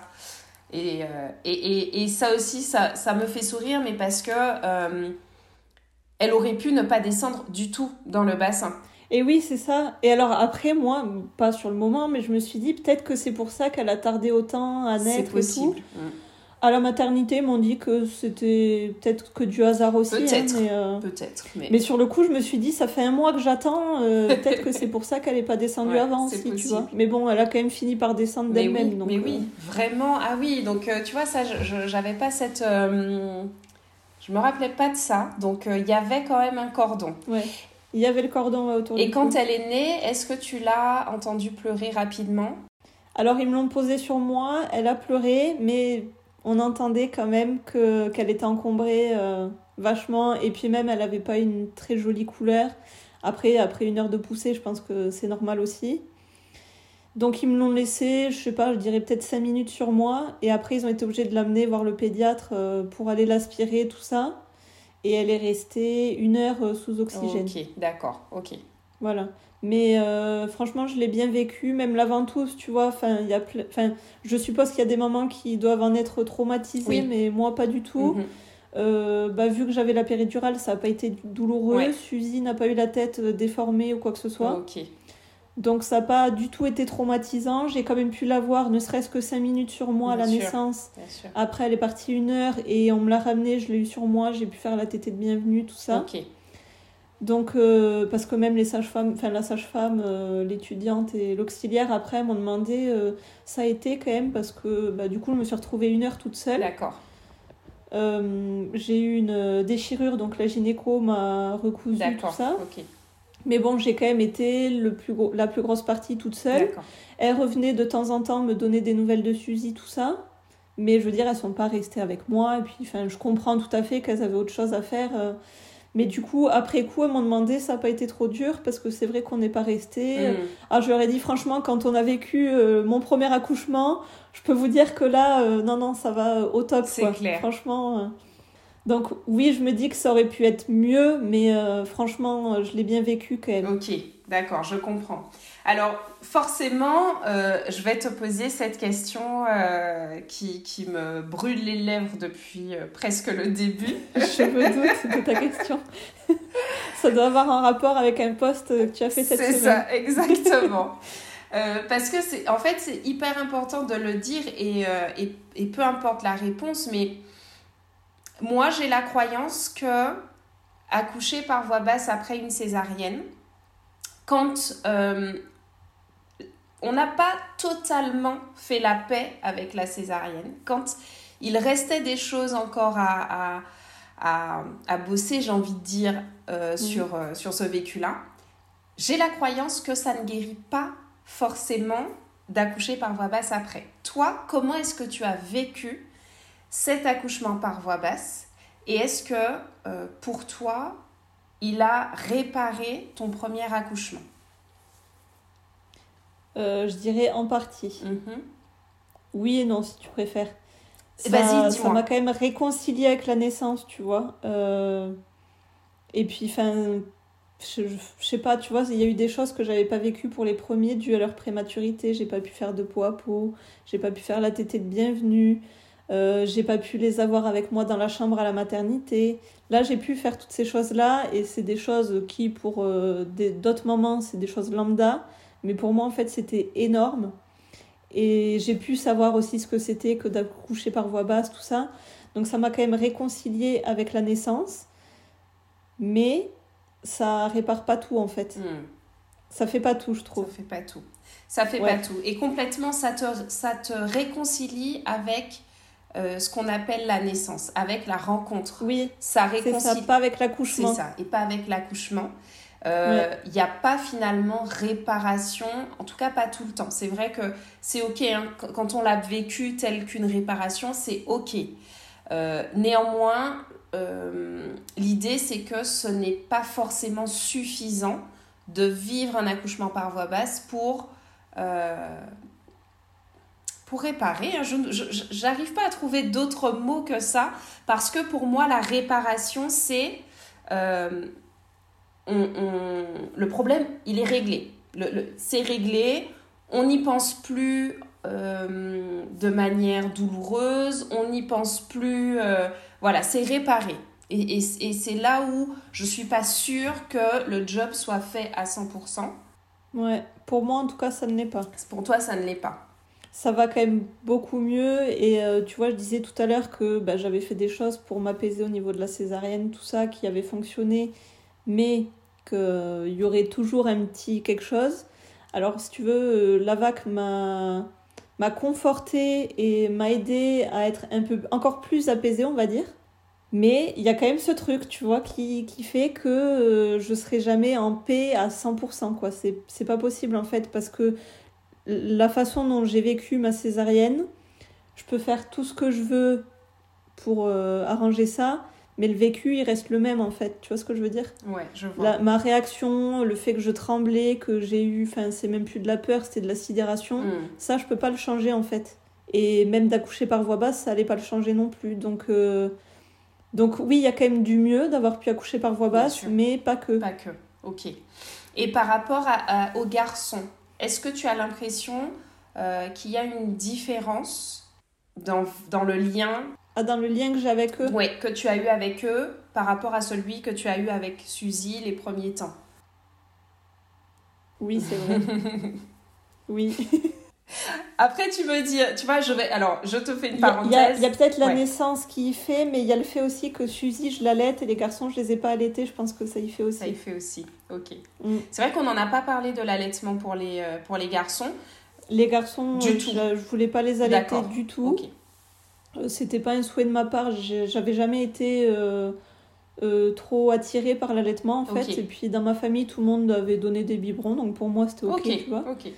Et en plus des jumeaux, donc je me suis dit non, non, je me vois pas en plus allaiter des jumeaux alors que c'est pas déjà un désir de fou à la base. Ouais, non, mais je comprends. Finalement, le fait qu'ils naissent prématurés, ben, je sais qu'il y a plein de mamans justement qui se raccrochent à l'allaitement euh, pour se dire ben j'ai pas pu euh, le ou les couver jusqu'au bout donc je vais l'allaiter. Et ben moi pas du tout. Et au contraire, tu vois, je, je voulais pas m'embêter. Enfin, j'estime que si j'avais voulu tirer mon lait pour qu'ils aient mon lait, ça aurait été un souci en plus, Ouais, tu vois. complètement, je comprends, vraiment. Alors que là, pas du tout. Ouais. Et en plus, c'était pas des grands prémas, donc euh, ils ont même pas eu besoin du lait, du lactarium ou quoi que ce soit. Mais par contre, Suzy, tu vois, alors j'étais pas à 100% à vouloir allaiter et Mm. tout ça, mais j'ai eu envie d'essayer justement parce que j'ai loupé plein de moments avec les garçons et que je voulais euh, avoir le plus de moments possible avec Suzy. Hmm, D'accord. Et en plus, bah, on n'aura pas d'autres enfants derrière parce que j'estime que trois, c'est déjà beaucoup. donc, j'aurais, j'aurais pas connu ça avec un autre bébé. Donc, avec Suzy, ouais, j'ai voulu tout, tout, tout essayer, on va dire. D'accord, ok. Et donc euh, oui, c'est vrai qu'en ça, ça peut, ça peut être différent euh, par rapport aux garçons. Et eux, Ouais. est-ce que tu as l'impression qu'il y a une, euh, qu'il, qu'il y a une différence? Est-ce que eux ont senti quelque chose de différent, à ton avis hein? Je pense pas, non. Ils ont toujours été, malgré leur naissance euh, hyper euh, sportive, on va dire, ils ont toujours été des petits garçons très calmes. Et euh, alors, je l'avais pas fait tout de suite, mais en plus, je voulais pas le faire tant qu'ils étaient à l'hôpital, tout ça. Mais une fois qu'on était rentrés à la maison, je leur avais expliqué Ah leur naissance, ouais. Euh, comment ça s'était passé, pourquoi. Euh, Je leur avais dit que c'était pas de leur faute ni de la mienne. Hmm. Euh, bon, j'avais un petit peu l'impression de parler à un mur, mais je l'avais fait quand même parce que je sais que c'est bénéfique pour Tout eux. à fait. Et, et ouais, c'est vrai qu'ils ont toujours été des petits, des petits gars hyper calmes. Enfin, c'est pas des enfants turbulents ou quoi que ce Mm. soit, tu vois. Ok. Et contrairement à Suzy, par contre, qui est née par voix basse et qui pleure toute la journée. C'est très marrant. Elle, c'est une grosse nerveuse. euh, Ouais. Ouais, ouais. Ah oui, c'est hyper, mais c'est hyper intéressant et en vrai, on pourrait en Ouais. parler des heures parce que euh, on met tellement notre focus sur des choses qui sont pas forcément euh, essentielles en fait, parce que ces enfants ont une naissance différente chacun. Euh, ils ont un vécu des premières heures différent.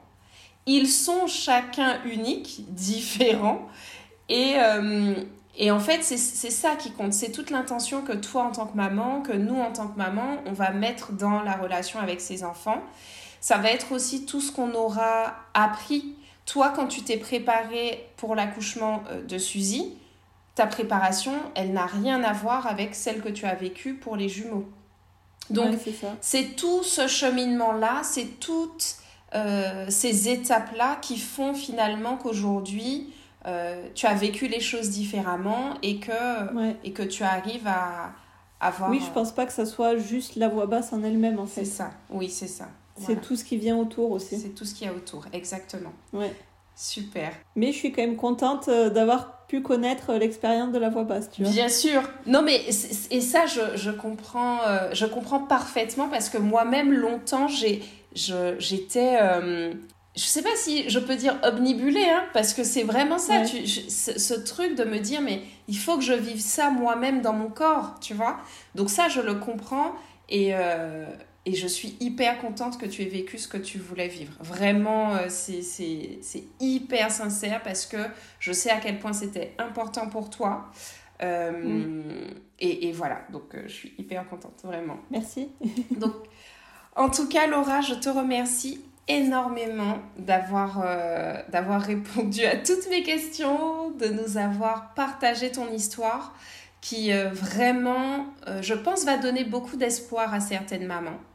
Et c'est aussi le but, parce que même si je ne suis pas pour l'accouchement voix basse à tout prix, tout simplement parce que je pense que c'est pas tellement la finalité qui a euh, la plus grande importance dans la maternité, mais à partir du moment où c'est un souhait et que c'est un souhait, un souhait profond, euh, mon objectif c'est de pouvoir euh, apporter les clés et, et la motivation qu'il faut pour atteindre ces objectifs-là. Ouais. Donc je sais d'emblée que ton histoire va en rassurer beaucoup. Et je te remercie beaucoup, beaucoup, beaucoup, beaucoup d'avoir partagé tout ça avec nous. Après, si je peux me permettre de rajouter quelque chose. Oui, avec C'est qu'il ne faut pas idéaliser euh, l'accouchement par, par voix basse. Parce que on a tendance à penser, et j'ai fait partie de ces personnes-là, euh, pas que ça, fait, enfin, que ça fait pas mal ou quoi que ce soit, mais on a tendance à penser que c'est un petit peu tout beau, tout rose, tout ça. Et en fait, pas du tout, parce que euh, bah, du coup, ça fait cinq mois maintenant que j'ai accouché, mais Ouais. euh, j'ai encore cette sensation-là d'avoir presque été traumatisée, presque par la douleur des contractions et l'intensité euh, Hmm, de ce que j'ai vécu en fait. Ok. Alors, tu vois, il y a plein de mamans qui disent euh, oui, je me suis sentie puissante, euh, enfin, je suis. Alors, oui, je suis fière de l'avoir fait, Mm. mais franchement, sur le coup, Ouais. ouais, j'ai été presque choquée de, de l'intensité Ah oui. que, Ah oui. que ça a, tu vois. Ok. Ouais. Et, et malgré la préparation que j'avais faite et tout, euh, Eh oui, c'est une réalité. c'est hein. quand même pas simple. Non, c'est pas simple, c'est euh, très physique, c'est très intense et c'est Ouais, euh, et c'est généreux de ta part de nous préciser ça parce que c'est vrai. Enfin, tu vois, je veux pas qu'en m'écoutant, euh, certaines pensent que euh, oui, c'est tout beau, tout rose et que ça y est, j'ai vécu un accouchement à voix basse, tout va bien. Non, non, c'est pas le cas du tout. Alors, moi, dans mon histoire personnelle, personnelle pardon, oui, ça m'a apaisé tout ça et je suis contente de l'avoir vécu, mais ça n'en reste pas pour autant euh, traumatisant. Bon, c'est peut-être pas le mot Oui. approprié, Oui. mais euh, ça n'en reste pas pour autant difficile, on va dire, à vivre. D'accord. Mais vraiment, merci de préciser ça. C'est hyper. euh, non, mais c'est vrai, c'est hyper important d'apporter cette précision et, et de remettre toujours, toujours, toujours tout dans son contexte. Et tout, Ouais, c'est ça. euh, ramener tout à soi et à sa propre expérience. Ton expérience ne va pas être celle de euh, bah, d'une autre. Néanmoins, ça. ça donne des pistes euh, pour se préparer à un accouchement après une césarienne, pour que toutes les éventualités soient en tête, quelque part dans sa tête. Connu, ouais. Voilà. Euh, reprendre confiance en soi, parce que l'hypnonaissance, c'est clairement ça, c'est vraiment revenir à soi, se focaliser, se mettre dans une bulle, et puis, et puis comprendre au final que la façon dont on accouche, ce n'est pas tellement ça qui conditionne euh, Qui importe, ouais. la mère qu'on sera euh, pour ses enfants. C'est ça. Mais là, je le sais maintenant parce que j'ai accouché de deux manières différentes. Euh, Enfin, on en aurait parlé avant, j'aurais pas eu euh, le même avis sur la question, Tout tu à vois. fait, je comprends. Et c'est génial. Vraiment, non mais merci pour cette belle conclusion. Euh, et je te souhaite plein de belles choses, du courage avec Suzy, Ouais, merci. avec les garçons. Et puis je te dis à très bientôt, ma Laura. Oui, merci beaucoup, Johanna. À À bientôt. bientôt. Et si toi aussi, tu souhaites accoucher par voie basse après avoir vécu une césarienne, mon seul et unique conseil serait de te réconcilier avec la naissance que tu as mal vécue, pour transformer ton vécu de la naissance, pour reprendre confiance en toi, pour créer du lien, un lien unique, un lien de qualité avec ton bébé, pour pouvoir ensuite te préparer au mieux à donner naissance comme tu le souhaites. Pour cela, j'ai mis en place un accompagnement qui s'appelle Rebirth Quantique. Rebirth Quantique est un accompagnement sur deux mois qui va justement te permettre de te réconcilier avec cette naissance, de comprendre concrètement ce qui s'est passé, de pouvoir communiquer avec ton bébé, qu'il te dise concrètement comment est-ce qu'il a vécu sa naissance, que tu comprennes aussi au niveau de ton corps ce qui s'est passé et quelles sont tes ressources pour, pour vivre un accouchement différent. Tu pourras également, grâce à notre accompagnement, comprendre les empreintes émotionnelles que tu portes, les empreintes émotionnelles de la grossesse, les empreintes émotionnelles de l'accouchement, pour que tu puisses t'en libérer et vivre pleinement ta prochaine grossesse, ton prochain accouchement comme tu le souhaites. N'hésite pas à me poser toutes tes questions en réservant un appel avec moi ou en réservant directement ta place pour Rebirth Quantique. J'ai mis en place un tarif spécial fête de fin d'année. Alors n'hésite pas et saute le pas Rebirth Quantique pour te réconcilier avec l'accouchement que tu as mal vécu. À très vite